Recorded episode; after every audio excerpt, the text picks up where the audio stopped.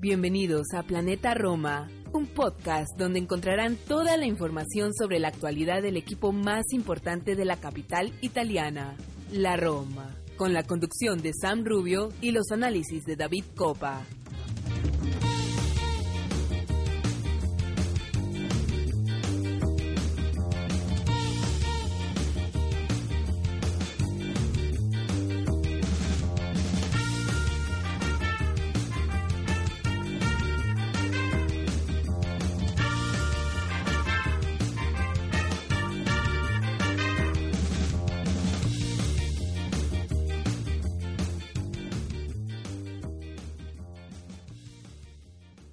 Todos, tifosi y alorosi, y bienvenidos a una nueva edición de Planeta Roma Podcast.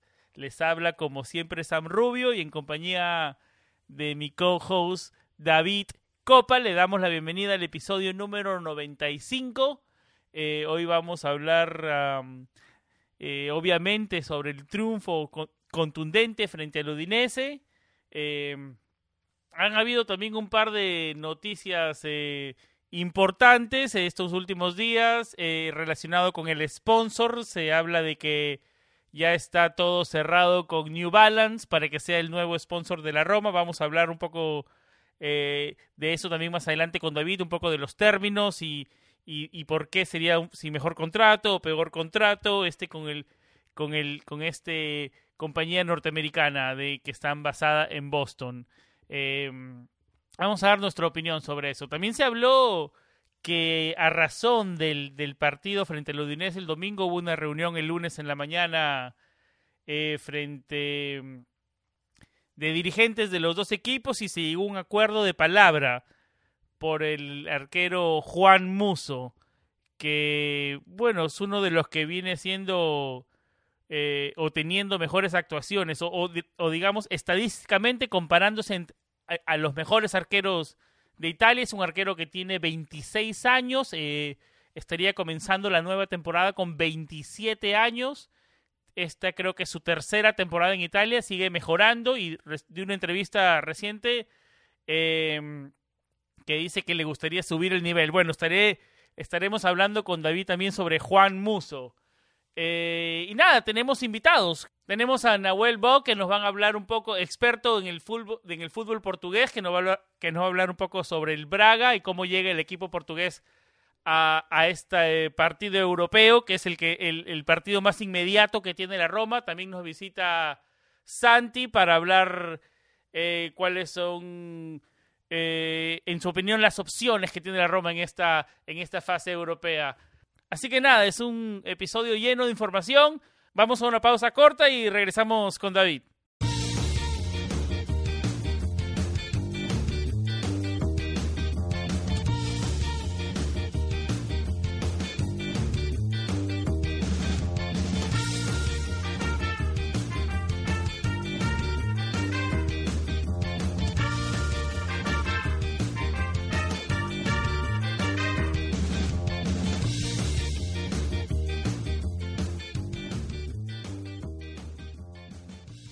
David Copa, editor de planetaroma.net, el creador de El Calcio Total Podcast y más importante de todos, co-host de Planeta Roma Podcast.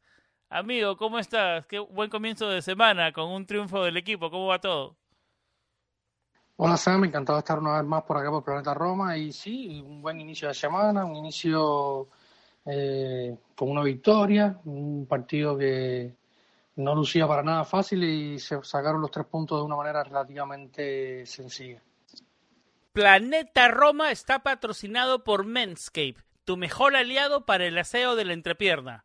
Manscape ofrece herramientas diseñadas con precisión para tus joyas de la corona. Es una marca obsesionada con los avances tecnológicos para poder ofrecerte de este modo las mejores herramientas para tu experiencia de aseo público.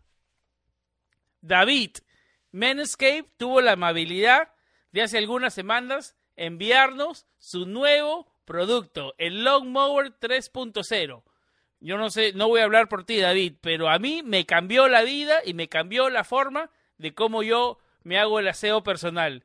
Este producto es espectacular, lo puedo utilizar eh, cuando mientras me ducho porque es resistente al agua, lo puedo cargar con USB que viene con su propio cargador de USB, tiene una luz LED que para una precisión eh, y para un corte más eh, preciso.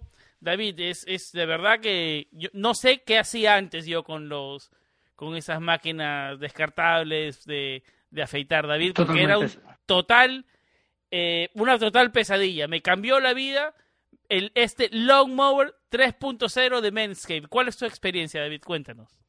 Totalmente, a mí también me cambió la vida, sobre todo porque pasaba muchísimo trabajo con máquinas que tenían otras revoluciones y no eran para corte de aseo público, aseo público, perdón.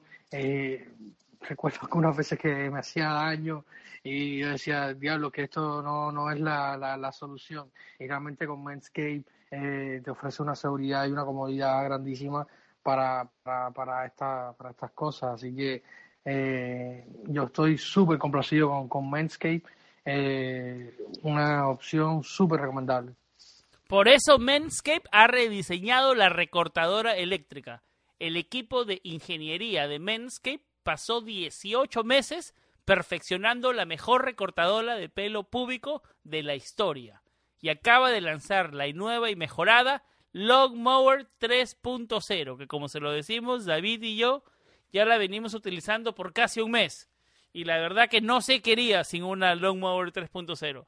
Su recortadora de tercera generación incluye una hoja de cerámica de vanguardia para reducir los accidentes durante el aseo gracias a la tecnología Advanced Skin Safe, desarrollada por Manscaped. Cuando digo que esto es premium, es que lo es. La batería durará hasta 90 minutos para que puedas tomarte más tiempo con el afeitado. Gracias a la tecnología resistente al agua, puedes saciarte en la ducha. Y sí, Sam, una de las funciones más geniales es su luz LED que ilumina zonas de aseo público para un recorte más apurado y, un preciso, y, muy preciso. También cuenta con un motor eh, optimizado de 7000 eh, RPM con tecnología eh, Quiet Stroke y no podemos olvidarnos del soporte de carga. Presume de, recortadora con orgullo. Este soporte eh, diseñado inteligente es una práctica base de carga con USB. Si me estás escuchando ahora, quiero que lo pruebes por ti mismo. Recórtate todo eso que te sobra eh, en la zona de abajo yo tengo un 20% de descuento con envíos gratuitos con el código Planeta Roma en medscape.com. Ya lo saben, con el código Planeta Roma en menscape.com van a recibir un 20% de descuento más envío gratis directo a la puerta de su hogar. Así que es impasable esta, esta oferta. Manscape tus testículos te lo agradecerán. Y nos metemos eh, en pleno en este primer segmento en el triunfo por 3 a 0 frente al Udinese, David. Eh, un triunfo donde se vio una Roma, especialmente el primer tiempo, en, yo no sé si estás de acuerdo conmigo, una de sus mejores versiones de esta temporada. Los primeros minutos eran un tren. Parecía que el Udinese no tenía soluciones para la Roma. No sé cómo lo viste tú. Eh, tal vez se niveló un poco en el segundo tiempo, pero una actuación importante. Y nos metemos ahora, y tú me explicarás algunas individualidades, pero al final de cuentas una actuación sólida del equipo. Sí, sí, yo creo que está haciendo un sello de esta Roma de Fonseca en los primeros tiempos. Eh, ya hace algunos programas atrás comentábamos estas estadísticas, uno de los mejores equipos, si no el mejor equipo en, los primeros 45 minutos, los que más anotan los primeros 15. Eh, o sea, es un equipo que parte fuerte, siempre esta ha sido la idea de Fonseca. Y, es una, una idea que, eh, una filosofía que a mí particularmente me gusta, partir fuerte. Eh, la Roma en los últimos años, sea el primer año de la Roma con Fonseca o el último año de, de, Difra que alternó con, con Ranieri. Eh, un poco más atrás era un equipo que era bastante inconsistente en esto, ¿no? Eh, a veces jugaba un muy buen primer tiempo y uno muy malo, o uno el, el, luego el primero malo y el segundo bueno, o sea, no había una consistencia. Eh, Fonseca tiene una, una idea bien clara acerca de esto, es partir siempre muy fuerte y luego tratar de gestionar los resultados, que es donde a veces se traba un poco más el, el, paraguas, por decirlo de alguna manera, pero salieron muy fuertes en el primer minuto, siempre presionando. El, tanto eh, cayó a los cuatro o cinco minutos, el tanto de, de, de, de Jordan Bertú, que, que, atacó muy bien el área, un, gol de, de, nueve. Si lo fijan bien, fue un frentazo un frentazo al quemarropa en el arco, en el área de, Juan Muso, un centro perfecto cobrado por, ¿quién lo diría? Por Gianluca Mancini, que Gianluca está creciendo muchísimo en esta segunda temporada, ha cobrado mucha más, mucho más peso en esa Es un jugador del que quería yo hacer una pausa hoy. Porque vamos, vamos. hablando de Villar, mucho esta temporada, que lo viene haciendo muy bien el chico y nos impresiona pero lo de Mancini viene siendo cada vez mejor también. Sí, que Mancini ha ido creciendo mucho, eh, ha habido mucha inconsistencia en la defensa. O sea, él es uno de los jugadores, como tú lo habías dicho en otros programas, que más minutos ha tenido eh, en esta Roma de Fonseca. Eh, no ha estado bien, Kumbula estuvo con COVID, estuvo algún tiempo fuera, Roger Ibañez ha tenido problemas de, COVID también eh, fueron jugadores que han ido estando fuera y, ha habido problemas con esto, o sea, con la regularidad de tres jugadores en, la defensa y Iván Luca Mancini es el que más ha estado eh, y es el que ha sacado sus galones y ha estado tirando la defensa con algunos errores que debe todavía comenzar, pero creo que eh, en este en este 2021 el desempeño global de Gianluca Mancini está siendo eh, excelente. Eh, un jugador que siempre presiona, el que es muy líder en, el campo, siempre grita, siempre manda, va, presiona. ha tenido muy buenos partidos en lo que va de 2021 y, en general en la temporada.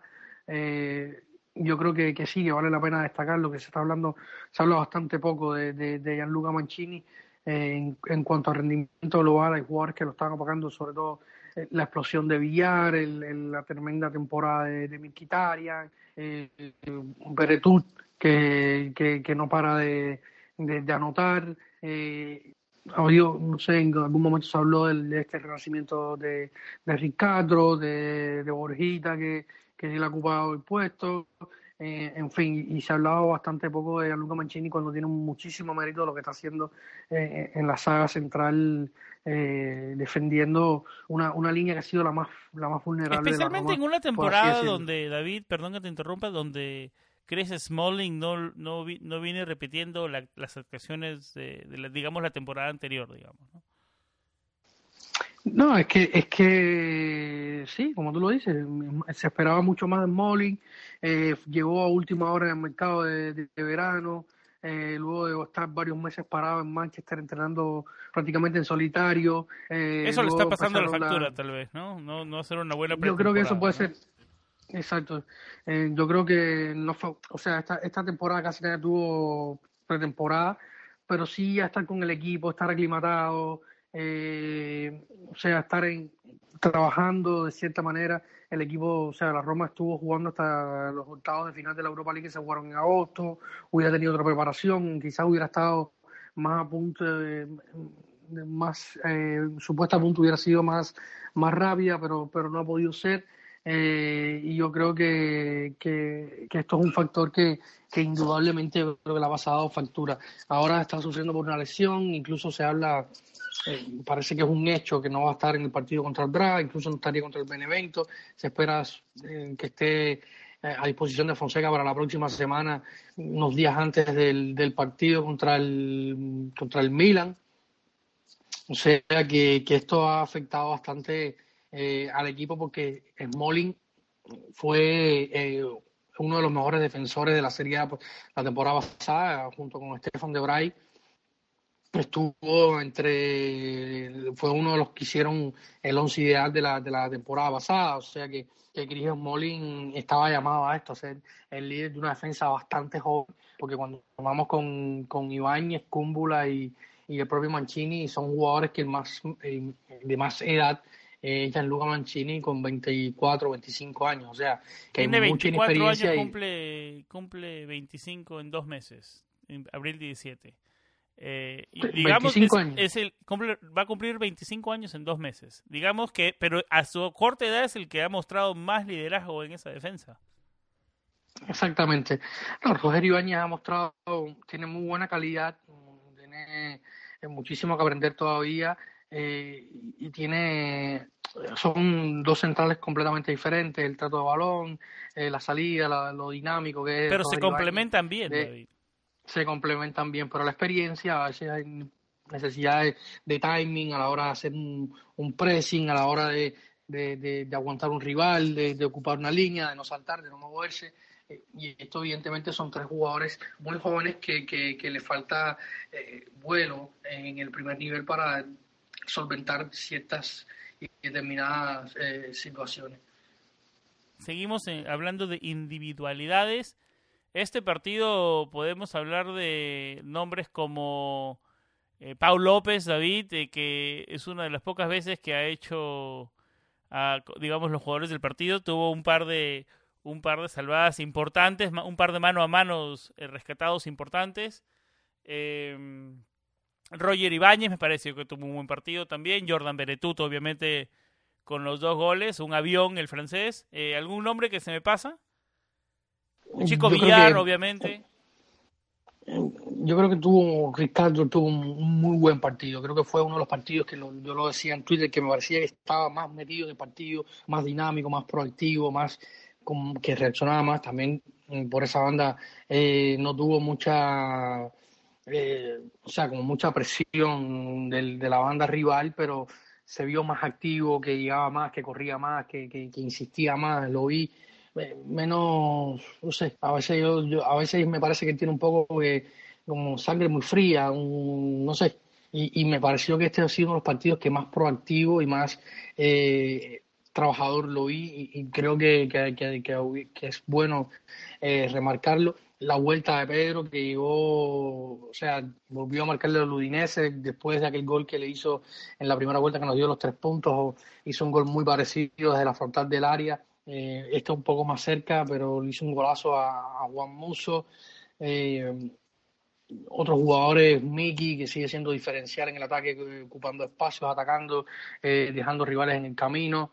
Eh, no tuvo un mal partido, pero creo que no fue uno de los más brillantes. Eh, la gran pregunta, David, eh, ¿cómo viste a Borja Mayoral adelante y en el minuto 70, 69, 70 entró Erin Checo? ¿Se notó la diferencia? ¿Cómo viste jugando a Borja de titular? ¿Y qué haces si eres Fonseca mirando a futuro? Yo, yo, te digo, a mí me gusta mucho lo, lo, que da Borja en campo, porque para un sistema como el de Fonseca, que es tan dinámico, que se corre, que se busca tanto la profundidad, que se, o sea, evidentemente no es Edin Checo, que es un maestro y probablemente uno de los tres, cuatro mejores jugadores del mundo, jugando de espaldas al arco, creando, arrastrando marcas. Eh, yo creo que, que esto todavía una calidad indiscutible, pero que no viene al mejor nivel, digamos, estos últimos. No, ya tiene una, ya tiene una edad digamos, físicamente. Exacto. Sí, no viene de los últimos, no viene de, la, no está viendo la mejor época de Dean eh, Borja, como te decías, mucho más rápido, se, te da la posibilidad de asociarte más con jugadores rápidos en las bandas, como Lorenzo, que también tuvo un grandísimo partido. Eh, Lorenzo ha mejorado muchísimo en los últimos juegos, eh, eh, liderando, tocando, moviéndose, ocupando bastante espacio en todo, en todo el terreno. yo creo que, que, Borja te dan, son dos jugadores, Borja y Edín son dos jugadores completamente diferentes. es raro verlo a Edín entrando así de cambio en minutos sesenta y tanto eh, pero tuvo sus acciones. De hecho, el, el, gol, el gol de Pedro nace de una jugada a él. Tuvo un disparo que, que, Juan Muso, si mal no recuerdo, eh, atajó recién entrado el Bosnio a la, a la cancha. Eh, en fin, yo creo que, que esto lo debe sopesar eh, Fonseca según el rival, según eh, el partido, el contexto, y, él, y así decidirá. Yo creo que, que eventualmente Edín eh, volverá a titularidad. Yo pensé que podría ser titular en este partido contra la Udinese. Fonseca lo vio de otra manera, le dio oportunidad a Borja. Habremos que ver en el partido del próximo jueves ante el Braga, eh, que estaremos hablando más adelante de esto con, con nuestros invitados. Y yo creo que, que, quizás pudiera tener una opción de ser titular en el partido contra el conjunto portugués. Bueno, David, antes de meternos a la previa del partido frente al Braga por Europa Liga, eh, hay un par de temas importantes que quiero conversar contigo. Eh, comencemos con el tema del sponsor deportivo, David, porque se habla de que New Balance está muy cerca, que está ya a punto de hacerse oficial. Em, ¿Qué nos puedes decir en cuanto, antes de meternos en, nuestras opiniones, en qué, en qué, en qué stage, en qué momento está em, e, este, esta transacción? ¿Ya está a punto de cerrarse? ¿Es casi oficial? ¿Cómo lo ves? Según, lo, según varios medios, eh, el Tempo sobre todo, que es el quien lanza la noticia, eh, anuncia que en esta semana debería anunciarse ya la, el acuerdo final con, con New Balance. Era un acuerdo que se venía trabajando desde hace varios meses, tres, cuatro meses.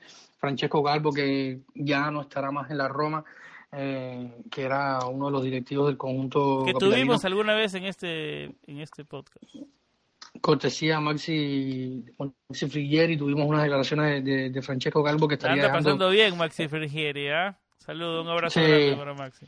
Está en su viernes lunes. Eh, eh, entonces creo que, que, ya es una, situación inminente el tema con New Balance. Francesco Calvo, como decía, sería su último trabajo eh, en la Roma. Está abandonando el club por problemas personales. Su familia está en Turín, él está en Roma. Eh, y otras situaciones también me parece que la, el club tiene la, nueva directiva tiene otra visión estratégica para, para seguir haciendo crecer la marca Roma y, van por otras directrices y quizás también esto podría influir un poco en la salida de, Francesco Calvo. Eh, o sea que es un que es un hecho de que New Balance será el nuevo sponsor técnico de la Roma y, y era algo que se venía trabajando como, como comentábamos porque ya prácticamente tienen que estar en producción eh, próximamente en marzo, marzo abril deben estar ya las camisetas listas y en febrero, en este mes de febrero, están listos los bocetos, las ideas. Recordemos que siempre a final de temporada, los, meses de, mayo, ya los últimos dos partidos de la temporada, los últimos dos, tres partidos de la temporada, se muestran las camisetas que se usarán en la temporada 21-22, la visitante y la, la local. Luego se muestra durante el verano eh, la tercera equipación que será la, la de Europa. Eh, o sea que esto era una premura también porque si no el club hubiera tenido que tener un año eh, como ya lo tuvimos alguna vez eh, sin sponsor técnico. Así que es, una, es, un, inminente el acuerdo con, con New Balance, eh, la marca norteamericana. Vamos a ponerlo todo un poco en contexto, David. la Roma firmó con Nike el verano del 2013. Un, un contrato valorizado por 5 millones de euros por temporada y ganancia del 7 al 12% de las ventas de merchandise a nivel del mundo. Los números que se manejan ahora, digamos, para hacer una comparación con New Balance, David, eh, son entre 3 y 4 millones. Es ganar menos eh, anualmente, pero el 40% de las ventas. Ahora, la pregunta es, ¿tendrá el mismo alcance mundial New Balance como lo tuvo Nike? Eh, ahí es donde está la pregunta, pero yo creo que como contrato en números tiene totalmente sentido, David. Yo sé que Nike es el gigante mundial, el que todos quieren, pero si te, no sé si, a ver, si hacemos un poco de memoria, eh, y podemos ah, regresarnos, regresar al 2015, dos, dos años solamente después de haber firmado el contrato con Nike. Palota se metía a Twitter a, a, digamos, a criticar un poco el contrato y no las camisetas en sí, pero la distribución de Nike a nivel mundial y, y, y entonces se notaba que no estaba contento con ese contrato como lo digo, definitivamente es uno de los gigantes mundiales, pero a las circunstancias tienen que darse. Yo creo que eh, el 40% del alcance que podría tener New Balance, eh, yo creo que puede ser importante, David. Y aparte, pongámonos eh, en, en, los zapatos de New Balance por un momento. El club más grande que tienen ahora es el Porto, en Portugal. ¿Es verdad o no? tuvieron al Liverpool, no le fue bien, digamos. yo creo que la Roma se la está jugando porque New Balance sea eh, los ve a ellos como su, su, equipo principal en el mundo. No sé cómo tú lo veas. Puede ser una opción también, puede ser también que no haya más ofertas. Estamos viviendo una época bastante complicada, no hay muchas marcas, en algún momento se habló de Puma, se habló de Ryuk, se hablaron de Under Armour, se habló de, de Castore, la, la, marca esta media que, que nueva, que viene saliendo, en fin. Ahora, la realidad de que cuántas ofertas llegaron sobre la mesa, eh, no creo que no, eso no sabemos. O sea, y había, como te decía... Pueden haber llegado tal vez, pero no a los términos que la Roma quería. Yo no sé si, yo no sé si David, si tú eres, tú eres, estás familiarizado con el sistema de la Juventus de vender su merchandise. Desde que cambiaron el logo del anterior al que tiene la J, ahora ellos tienen un contrato con Adidas, ganan menos mensual, pero las ganancias son la mayor, del, ni siquiera el 40%. La mayoría va a la Juventus y una parte para Adidas. Ellos, digamos, ellos son dueños de su marca. Yo creo que ese modelo quiere seguir la Roma. Claro que son dos clubes completamente diferentes, ¿no? Pero yo creo que ese modelo es el que, debería seguir. Los empleados de la tienda Adidas en, en, en Turín son empleados de la Juventus, ni siquiera de Adidas. Yo creo que en Roma, o sea, la, no sé, o sea, la Roma tiene su gestor eh, a nivel mundial y sobre todo en, sobre todo en Europa, los, los Roma Stores son, son de la Roma, los empleados son de la Roma, como, como están en Amazon Store, tienen su sector y tal. Y esto es bastante parecido hasta cierto punto, lo que la, la, dimensión de la marca Juventus, sobre todo... No, David, no es bastante parecido. ¿Por qué? Porque la de, de la Roma Store ganancias, si es producto Nike, solamente el 7%.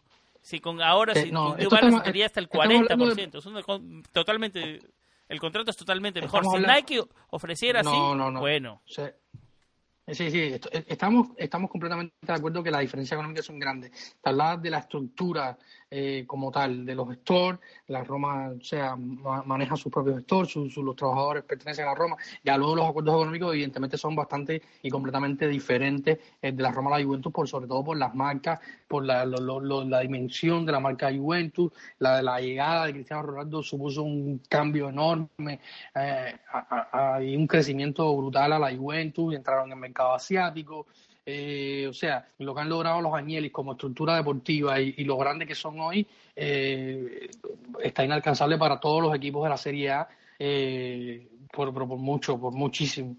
Yo creo que por esto Andrea Agnelli es uno de los que uno de los que está promocionando y ha tenido conversaciones con esto de la de la, de la nueva Superliga porque esto también influenciaría mucho más en el crecimiento de la marca Juventus dentro del mundo del fútbol mundial y tal. Pero bueno, al margen de todo esto de la Juventus, yo creo que, que, volviendo al tema New Balance, eh, y, la idea de, los Fred King, yo te digo, había un lapso de tiempo que era muy corto para poder hacer negociaciones. Eh, ya hace, hace cuántos, no sé, seis, siete meses que se había eh, salido Nike, eh, llegaron los nuevos años, estaban poniéndose al día, al corriente de todas las situaciones. les restamos dos meses y, y si a seis meses les resta dos meses, son cuatro meses. En esos cuatro meses han estado trabajando eh, y, quizás la oferta más fuerte y el vínculo por ser norteamericanos, por tener alguna influencia sobre. Y porque eh, la oferta fue más fuerte, David, ¿no? No, es que no me queda claro, no te puedo decir que la oferta fue más fuerte porque yo no sé si Puma hizo una oferta, eh, no sé si Under Armour hizo una oferta, pero si hicieron ofertas, de repente no haber sido tan grande como, como, la, como la de New Balance. El 40% es un, es un número importante. Es un, ese 40% es, eh, y, es... Y a ese tema quiero entrar ahora, David, porque tú qué piensas de ese 40%? Hagamos ¿Pero el 40% de cuánto? Hagamos un poco de matemáticas. ¿40% de cuánto? El 40%, de todo el alcance, del alcance que tenga New Balance. ¿Tú piensas que el alcance de New Balance no va a ser como el alcance de Nike? Yo, yo eso, no lo sabes. eso no lo sabes. En, en teoría, en teoría, uno de los problemas que alega la Roma de James Palota para salirse del acuerdo con Nike la distribución. es que la distribución y el alcance que no estaba haciendo el que ellos querían. Claro, eso es lo que yo decía cuando ah, Palota, el eso fue dos años después de firmar el contrato por 10 años. La Roma se dio cuenta que, que habían hecho un contrato malísimo. Pero bueno, por ejemplo, yo soy uno de los casos que yo antes de Nike no pude tener una camiseta eh, Viadora porque, no, bueno, tuve una porque un amigo fue a Roma, la compró y me la regaló. Punto y final. Nunca. Y, el caso. Ok, siempre fue el alcance. Y también el problema fue con el alcance con la camiseta capa, que era súper difícil conseguirla. La más Porque eran marcas más locales, más, más, las y las eran Está bien, el, el, alcance mejoró con Nike. Yo pienso que siendo una marca, New Balance, una marca americana, que, que de verdad sí iba a haber alcance. David, hagamos un poco de números. Con un ejemplo, 10, 10 que no creo, porque estos son números más o menos que maneja la Juventus, o que manejaba el 2015 el 2017.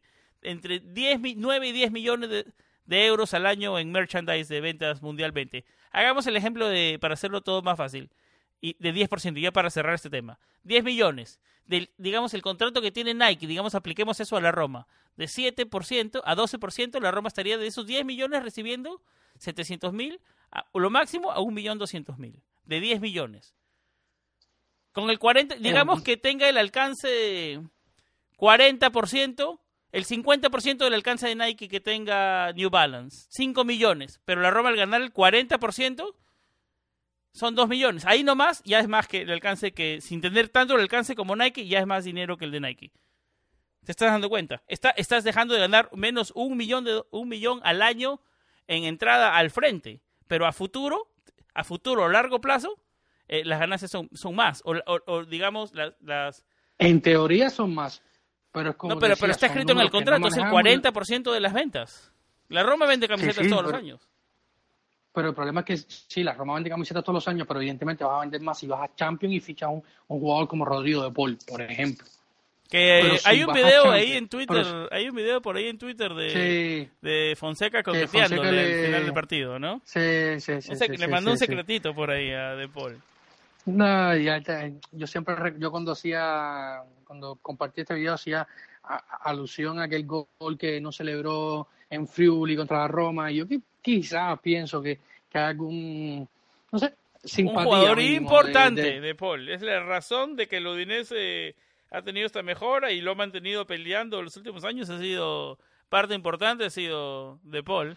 Lo mantenía, lo han tenido, una de las estancias, una de las eh, circunstancias, porque la, la, la se ha mantenido en Serie A, ha sido Rodrigo de Paul, que por una cosa o por otra no ha salido y al final eh, ha sido una ganancia para el conjunto de Friuli. Pero bueno, eh, o sea, para cerrar el tema, si, si llegas a Champions League, fichas un jugador importante como Rodrigo de Paul, un jugador X importante, eh, evidentemente tus ventas van a ser mayores.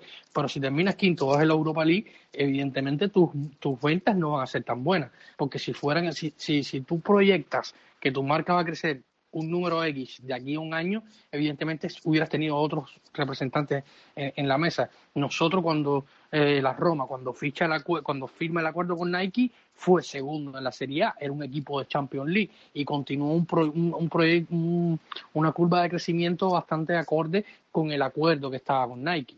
Porque evidentemente, aunque sea menor o peor el acuerdo eh, económico con Nike, eh, si no Liverpool no se hubiera ido ni Wallace a Nike, evidentemente, salvando las, las, grandes diferencias que te da, que es el Liverpool, que es el campeón de Champions, que bla, bla, bla, bla, bla, bla, la Premier, el dinero, el sponsor, los dueños, pero bueno, esto es Mucho tiempo hablando de ese equipo, cambiamos el tema. Sí, sí, sí. Ese equipo... No, no, mencionar dos veces la palabra de ese equipo en este podcast no, Nueva regla, nueva regla. Nueva regla. Las reglas no escritas.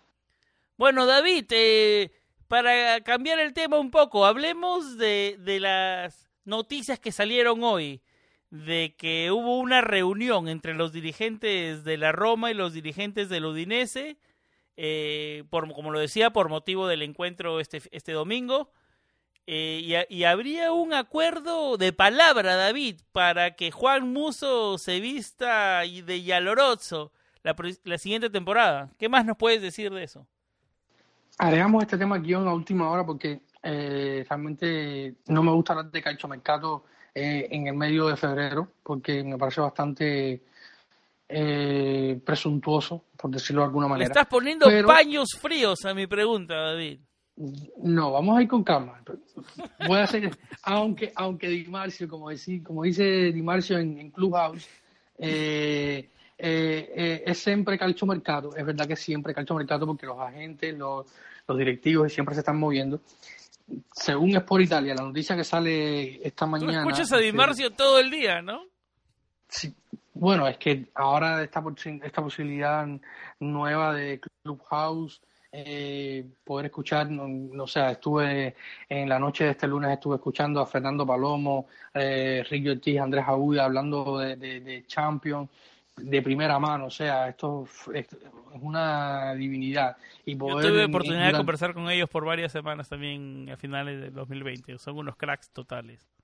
Y, durante el día, mientras estaba haciendo mis labores diarias en la casa, eh, escribiendo, cuidando al niño y tal, poder eh, escuchar así sin más sin, a, Gianluca Di Marcio eh, y, un grupo un grupo importante de periodistas de, periodistas de Sky Sport entonces, vamos, eh, es súper, súper, súper, eh, eh, te retroalimenta muchísima información, temas que uno a veces no conoce, y entonces yo creo que Clubhouse esto es una, una, una herramienta tremenda para, para, para todos los tipos de personas en todas las áreas, en todos los en todos los aspectos de, del mundo. En este momento me parece una, una herramienta brutal. Y entonces, volviendo al tema con Musos por Italia, esta mañana decía que, que, que durante el partido, o sea, a, raíz del partido Roma Uniés en, el Estadio Olímpico, se había dado como que una reunión entre un contacto entre la, entre los equipos y se había habido un, preacuerdo, eh, un acuerdo de caballeros, llamámoslo como queramos que algo informal, no está sobre un papel ni mucho menos, para que la Roma ficha a Juan Muso a, final de temporada. Eh, es un tema que se viene hablando muchísimo, lo quisimos poner para, para poder dar un poco tu opinión y la mía acerca del tema arquero, porque se viene hablando muchísimo de Paul López, de Mirante, que si se iba al Milan, que si renueva, que si no renueva. Hoy decía eh, Tuto Mercato Web que eh, Tiago Pinto y, y la había tenido segundas ideas y le podría eh, ofrecer la renovación a, a Antonio Mirante, en fin. Eh, el tema portería es algo que va a estar candente durante el mercado próximo de fichaje. Eh, yo creo que va a depender muchísimo de la actuación de Paul López para bien o para mal. Eh, yo creo que quizás si lo hace muy bien Paul López, de aquí lo que, a lo que queda de temporada, quizás pueda quedarse, quizás pueda aumentar su precio de mercado y es una, y es una opción habría que ver eh, cómo lo ve Pablo Fonseca, cómo lo ve la directiva del club a futuro con el tema Pablo López. A mí Pablo López no me disgusta, eh, o sea, siempre lo apoyé al principio, pero hoy no me da seguridad. O sea, un portero que, que a lo mejor como, como segundo, como alternativa... ¿O no te disgusta o no te da seguridad? No me, o sea, no me da seguridad. Es un portero que realmente no me da seguridad. Eh, no sé si es por los errores que uno se, se indispone con, o sea, o ya está eh, programado para pensar por lo, por, por lo tuvo buen partido frente al Udinese, como lo decíamos. Sí, tuvo, tuvo buen partido sobre el Udinese, poco trabajo realmente, eh, un tiro libre de Pero las que tuvo sacó importantes y con el con los pies viene jugando muy bien también, hay que decirlo. Yo sí, sí, es muy bueno, eh, o sea, este es uno de los motivos por los que a la Roma, que su juego con los pies y por lo que en su momento Petraghi y Fonseca llegaron a un punto intermedio de acuerdo para poder fichar a, a, a Pablo López porque como a Fonseca le gusta construir desde, desde arriba, eh, o sea, um, Paul López era el indicado para esto. Y yo creo que, que, habrá que esperar, habrá que esperar. Y a raíz de todo esto, eh, Juan Muso dio una entrevista eh, al diario Le, eh, de Argentina, un diario que todos conocemos, y, estuvo hablando de, su carrera, su, su proyección futura, entre muchísimos temas, una, entrevista buenísima que se la recomendamos, está en el, en el diario Le, la pueden leer de manera integral, nosotros pusimos un resumen de la parte más importante. Un asistente de Maxi lo habrá hecho, ¿no? Sí, algún, algún colega de, de, los buenos, tantos buenos que tiene Olé. Eh, yo creo que yo creo que, bueno, eh, decía en resumidas cuentas que sus aspiraciones era jugar un equipo que estuviera acostumbrado a estar en Champions, que estuviera que tuviera aspiraciones por títulos y, tal y tal y tal. y esto a, algunos fanáticos. Bueno, ya avisó que se está jugando sus últimos meses, digamos, con, con Udinese, que quiere que quiere irse, que quiere dar el salto de calidad. Muso es un banquero hoy internacional con Argentina. Es un 26 años que, está comenzando, el, digamos, el punto más alto de su carrera, ¿no? Se ha solidificado como titular en Italia, es un, arquero que entre él, Craño, Silvestri son los, son los, los mejores, ¿no? Del momento. Los que van en ascenso, los que van en ascenso. Los que van en ascenso, digamos, bien, bien dicho, exactamente. Los que van en ascenso, Juan Muso la temporada pasada con Udinese fue el que más arcos en cero tuvo, o sea, no todo depende de él. Es verdad que el Udinese es un equipo que se cierra bastante, pero eh, sin duda tener en el ser uno de estar en ser un arquero de un equipo colero y tener menos en cero teniendo en cuenta que hay equipos como la como la, eh, el Inter con Handano y que para mí es uno de los mejores dos porteros de la, de la Serie A eh, la Juventus con Chesney viene teniendo una temporada complicada Handanovic no pero sí sí sí sí yo creo que al principio fue fue de, de floja eh, hacia abajo, pero, pero ha venido levantando. Para mí, Handanovic es un grandísimo portero, que a media máquina es mejor que la mitad de los porteros de la Serie A, por mucho. Eh, la experiencia, la calidad que tiene, el liderazgo, 500 partidos eh, cumplió hace unos días con, con el Inter. O sea, estamos hablando de un portero que en los últimos 10 años ha sido figura y, y, líder de este Inter. Pero bueno, Claro, digamos, eh, entre, entre Julio César y Handanovic se han repartido la portería del Inter este nuevo milenio. Digamos, si no ha habido tantos cambios es porque han sido jugadores bandera, ¿no? No, y Julio César con un equipo muchísimo mejor la mayor parte del tiempo que lo que tuvo Handanovic. Handanovic ya ha estado divagando por muchísimo tiempo por la mitad de tabla con el Inter y ahora en los últimos tres Hubo una década más complicada, Handanovic, digamos. Sí, sí, sí, por así decirlo. Bueno, David, eh, metámonos a la previa del Roma, o, de, o digamos, del Braga, Roma, de este jueves. Eh, tenemos un invitado, eh, Nahuel Bo, periodista, cofundador de Fútbol Portugal, Sangre Celeste y Alevia Analytics. Ah, eh, nos cuenta un poco, David, y tú me puedes ayudar, eh, un poco más de, cómo viene y qué, de qué, digamos, qué se, podía qué se podría encontrar la Roma con este Braga de Portugal y qué equipo es. Nos dice un poco cómo juega este equipo, cuál es su, su propuesta. Así que súper interesante lo que tiene Nahuel. David, vamos a escucharlo. Vamos a escuchar a Nahuel. Gracias por, por, por acceder tan amablemente a, conversar un par de minutos con nosotros. Y nada, adelante Nahuel, muchísimas gracias por, por estar en Planeta Roma. Hola, buenas David, un placer estar contigo, un placer saludar a todos los oyentes de Planeta Roma. Para mí, para mí es un gusto estar acá con ustedes para hablarse un poquito sobre, sobre el Sporting de Braga antes de, de esta eliminatoria Europa League tan apasionante que, que nos espera. Eh, la verdad es que en principio yo le doy un favoritismo a la Roma. No sabría decirte si demasiado grande, pero sí un 60-40, un 65-35 para, para los italianos, porque al final es un equipo con una plantilla de calidad que, que tiene presión por seguir avanzando y que tiene y que tiene experiencia, ¿no? El Sporting de Braga es verdad que no lo va a poner fácil, aunque, aunque está un escalón por debajo. Eh, el Sporting de Braga también es un equipo acostumbrado a llegar a esta instancia de Europa League últimamente, que viene a hacer una buena fase de grupos en, ese grupo con el Leicester y que, y que además está muy bien en Portugal, está tercero en, la Liga NOS. Tiene un entrenador al que, al que le gusta jugar bien al fútbol, con ese 3-4-3-3 tan característico como es Carlos Carvalhal, lo han demostrado desde esta temporada de su llegada, han ido creciendo, es un equipo compacto que le gusta mucho tocar la pelota y que, y que puede poner apuros a cualquiera saben a lo que juegan y, además son peligrosos en, en, ataque. Sus problemas pueden venir atrás, mm, ese, ese, es el punto débil de, Braga, tienen pocos jugadores atrás y además se lesionó su mejor central, David Carmo, de gravedad, por lo que no estará y veremos cómo, cómo se las arreglan. También están notando la, la marcha de, de Paulinho, que era el máximo goleador del equipo, que se fue al Sporting de Portugal en este mercado de invierno. Otros jugadores para, para destacar, para que ustedes los conozcan, son en el centro del campo el Murrati, eh, el extremo Wenderson Galeno, que es uno de los mejores regateadores de, de la competición, y, también Ricardo Horta, que es un extremo delantero que tiene mucho gol y que, y que es de los mejores jugadores Sporting de Braga hace, hace bastante tiempo. Seguro va a ser una, una eliminatoria muy, muy entretenida, veremos de qué lado cae, pero, pero seguro que Braga va a poner, va a poner resistencia ante, ante la Roma. Gracias, Nahuel. Eh, una radiografía, David, eh, corta pero precisa, la de Nahuel sobre el Braga y que nos podríamos encontrar este jueves con este rival portugués. A Nahuel lo puede encontrar en su cuenta, su handle de Twitter es Nahuel Bow, N-A-H-U-E-L-B-E-A-U. trabaja para, o es cofundador de Fútbol Portugal y Sangre, y Sangre Celeste guion abajo. Así lo pueden encontrar en Twitter y, a todo, trabajo de Nahuel. Gracias Nahuel otra vez por participar con nosotros, un placer.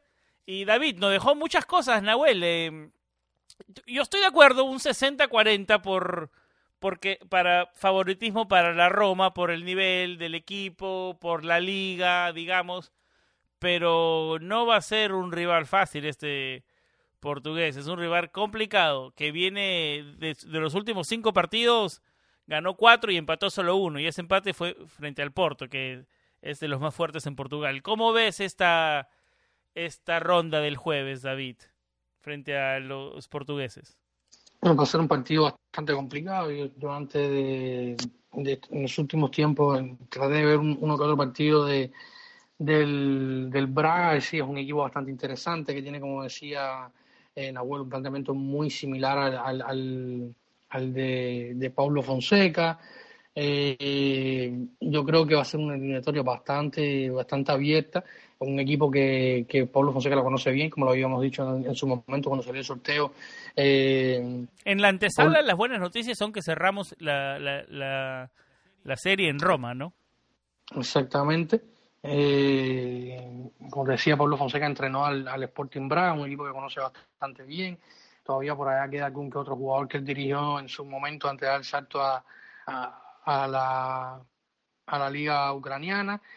Eh, pero bueno, ahora la Roma llega con, con varios, o sea, sobre todo la, urgencia de Pablo Fonseca en este momento es que es que tenemos las bajas de Cumbula y, de Smali, probablemente Cumbula, que no estarán en el partido eh, frente a, a, los portugueses y esto llevaría a, buscar alternativas. Estuve buscando la lista B de la Roma para la UEFA para ver qué tipo de jugadores y qué, jugadores están en, en, esta lista UEFA, que es la que generalmente ocupan los jugadores eh, de, la primavera, de las inferiores del club, pero no la he encontrado. Incluso estuve hablando con algunos amigos que están en Roma,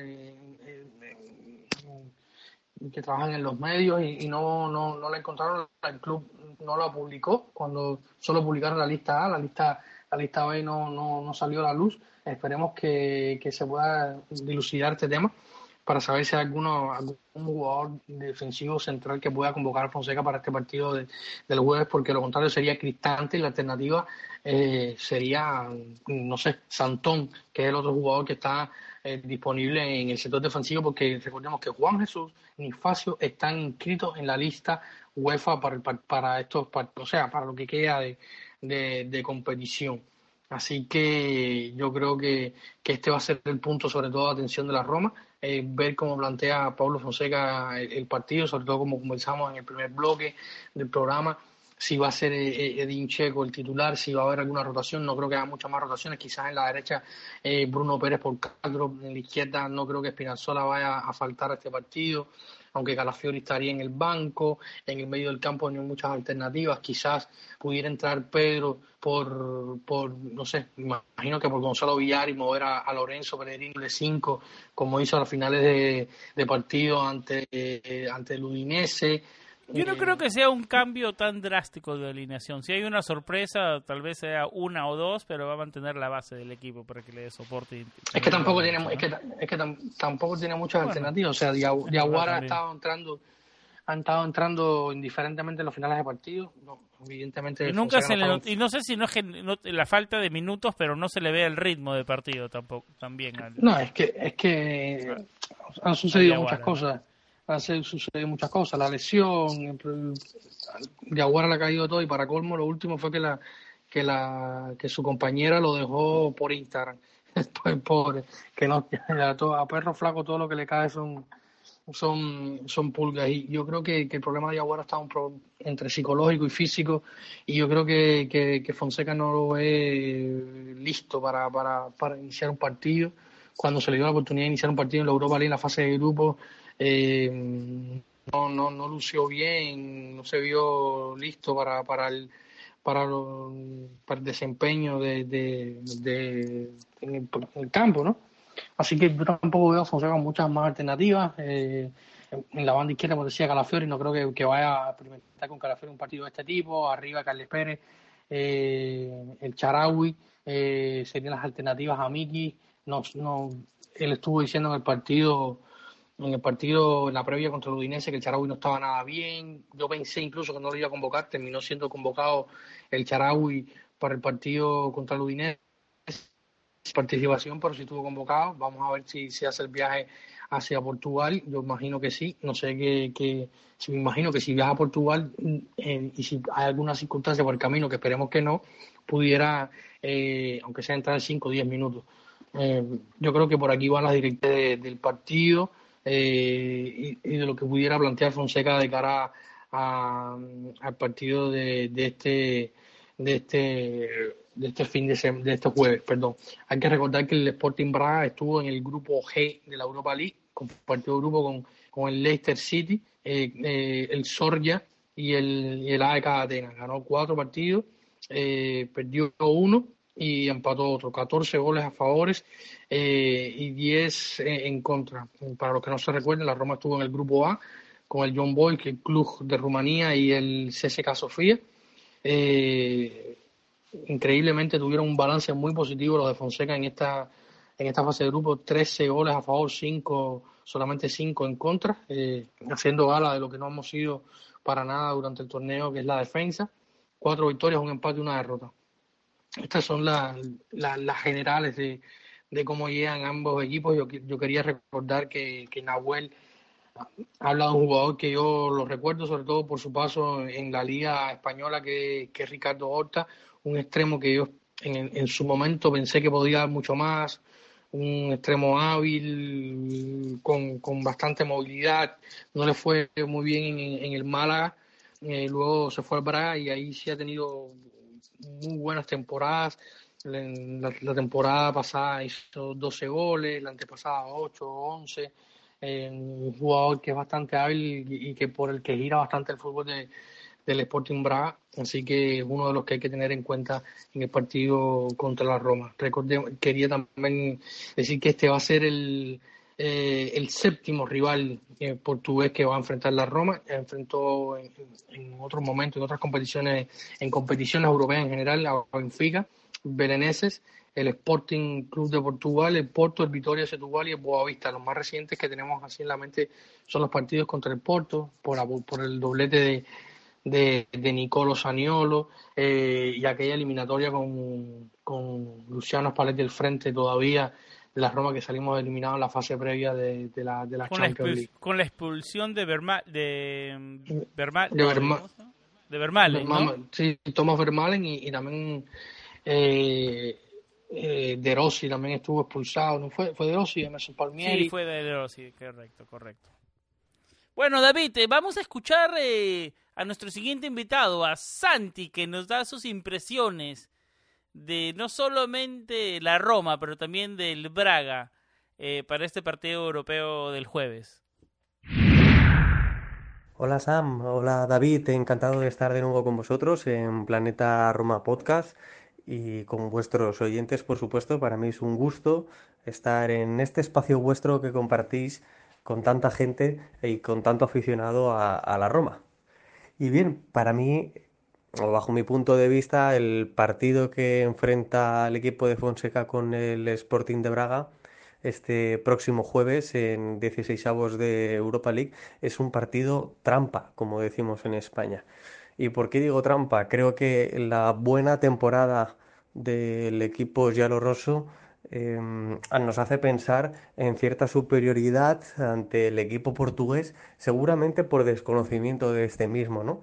Y solo hace falta echar un vistazo a sus números para darnos cuenta de que estamos ante un rival muy complicado de, batir. Es el tercer clasificado de la Liga NOS.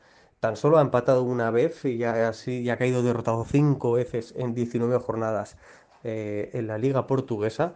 Y hablamos de un equipo que juega con el mismo sistema de la Roma, el 3-4-2-1, y que sus principales eh, jugadores son los mismos que la Roma, es decir, los mediapuntas. En este caso, eh, Ricardo Horta, el mediapunta y máximo anotador del equipo, y Yuri Medeiros, que en realidad está lesionado y no va a poder ser de la partida, y Wanderson Galeno, y ojo aquí, este es el carrilero izquierdo y es por donde el equipo portugués eh, genera el 41% de todos sus ataques.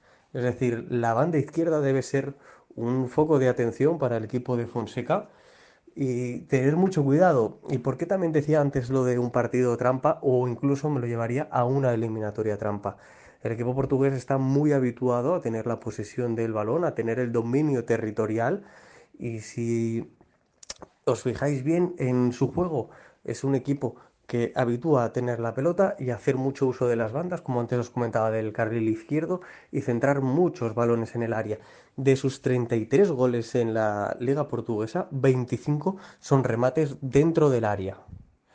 25 de 33. Es un dato muy, muy significativo, teniendo en cuenta que además hace 20 centros por encuentro y que es el 17 en regates por partido, es decir, todos sus eh, generaciones de fase ofensiva llegan por combinaciones de jugadores que terminan un balón en una banda, principalmente en el carril izquierdo, y posteriormente este balón vuelve al área con un centro para que sea rematado básicamente por los mediapuntas que llegan en segunda eh, jugada, como para que nos hagamos una idea de la Roma, suelen ser Kitarian, Pellegrini o incluso Beretuz, como ha demostrado este fin de semana ante el Udinese. Es un equipo que en la última semana, el Porto, rival de la Juventus en Champions League, no ha sido capaz de ganarle ni en la Liga NOS ni en la tasa de Portugal.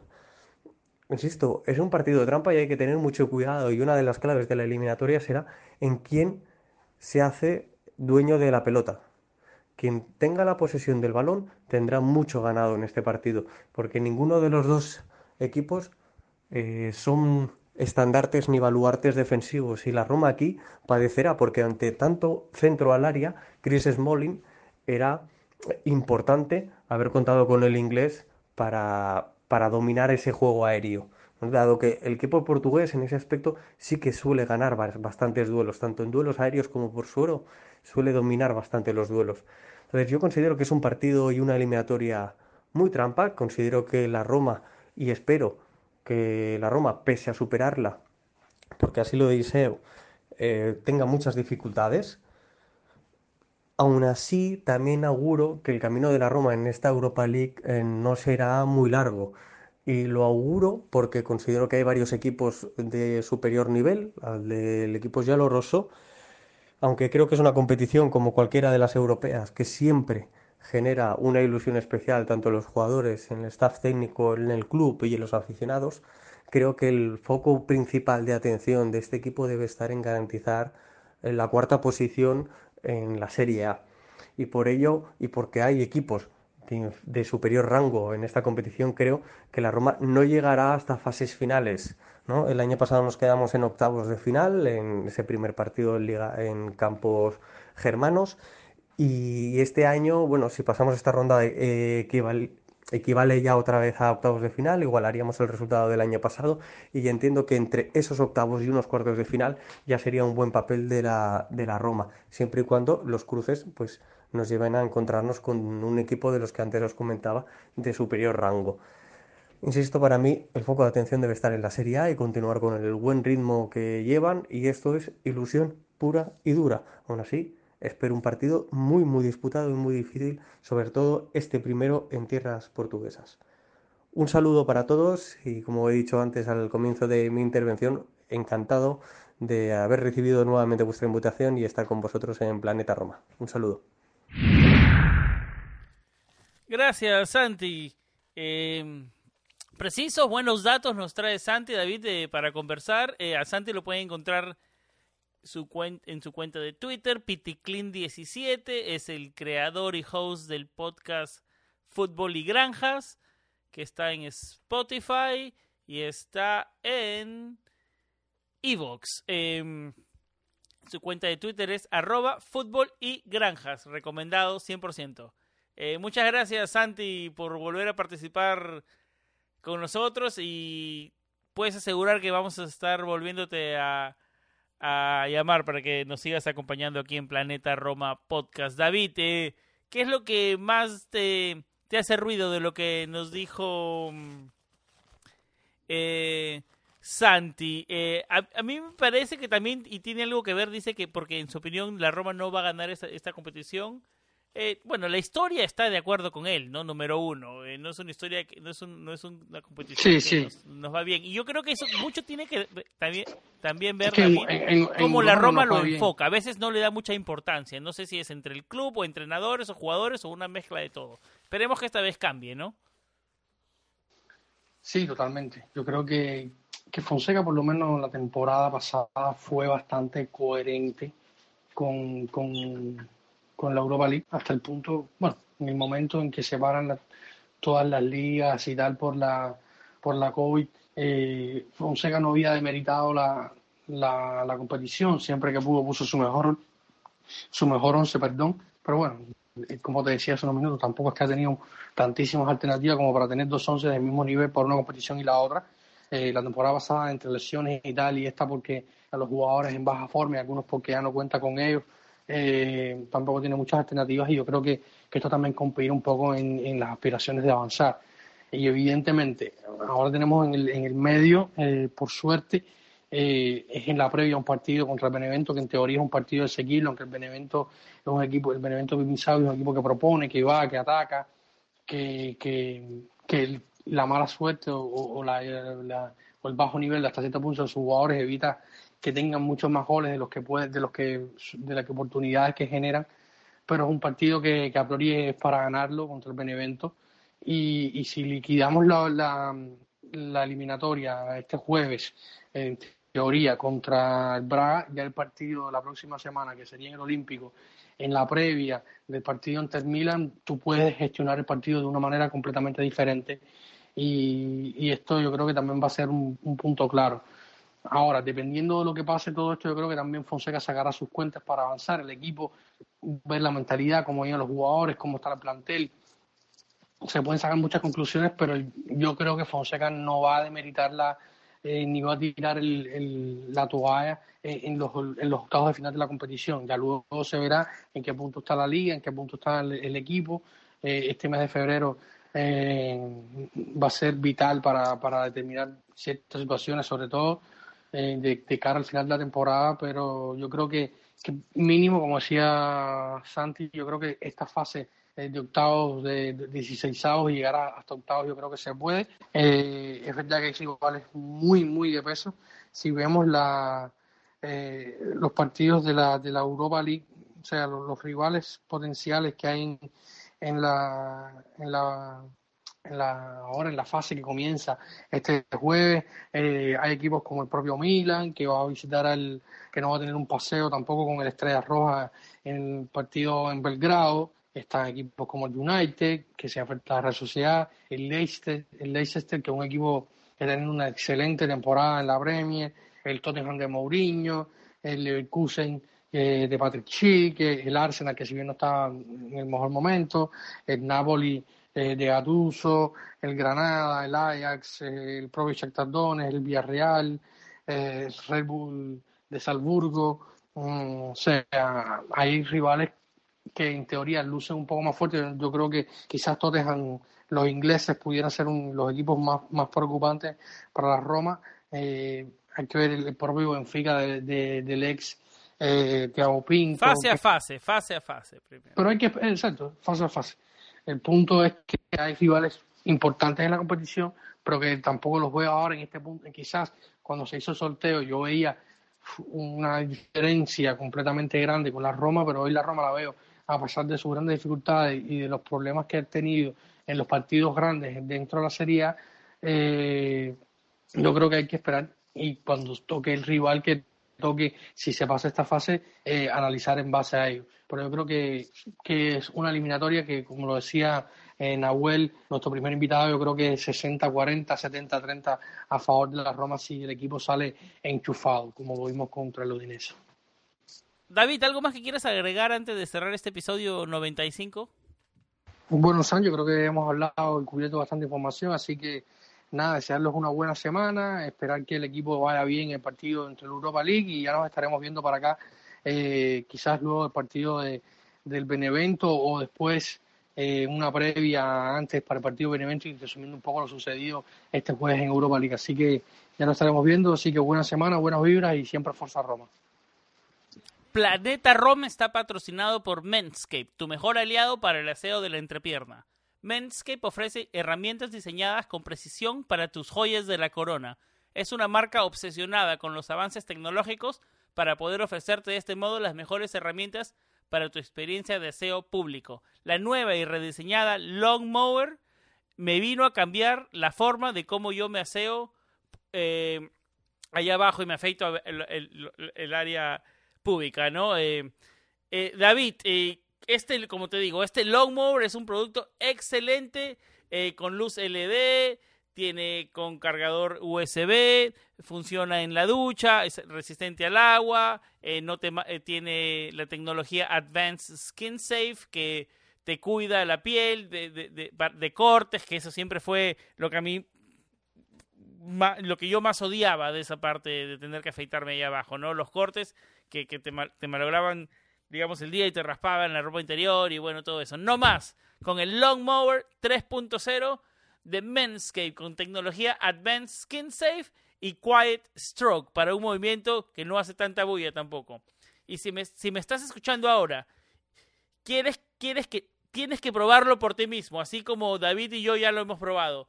Recórtate todo eso que te sobra. Y lo mejor de todo, obtengo un 20% de descuento más envíos gratuitos a la puerta de tu casa con el código Manscaped, con el código, perdón, Planeta Roma en menscape.com. Tus testículos te lo agradecerán.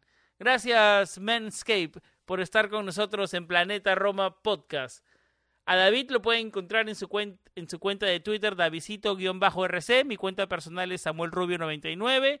Eh, todo esto en Twitter. La cuenta del programa es Planeta-Roma. Así estamos en Twitter y en Instagram.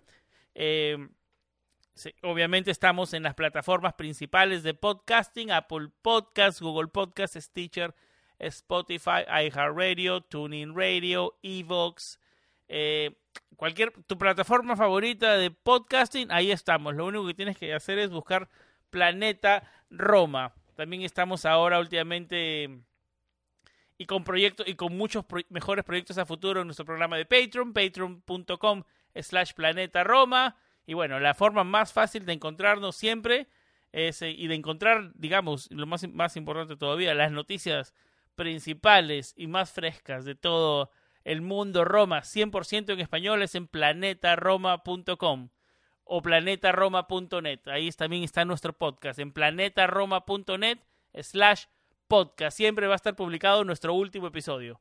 Así que nada, eh, un placer que nos hayan acompañado en este episodio 95. Estamos cada vez más cerca del centenar de episodios. Un abrazo para todos. Saludos. Eh, el equipo viene de, un triunfo, como ya lo hablamos, en momentos positivos, como, como, nos, como nos gusta. Esperemos que sigamos eh, manteniendo el momento y la racha en, en torneos europeos, esta vez frente al Braga de Portugal. Estamos hablando luego del partido y esperemos que sea para la previa del partido frente al Benevento de este fin de semana y que sigamos con los triunfos, que tengan una buena semana, siempre con vibras positivas y como siempre lo más importante, Forza Roma. Chao.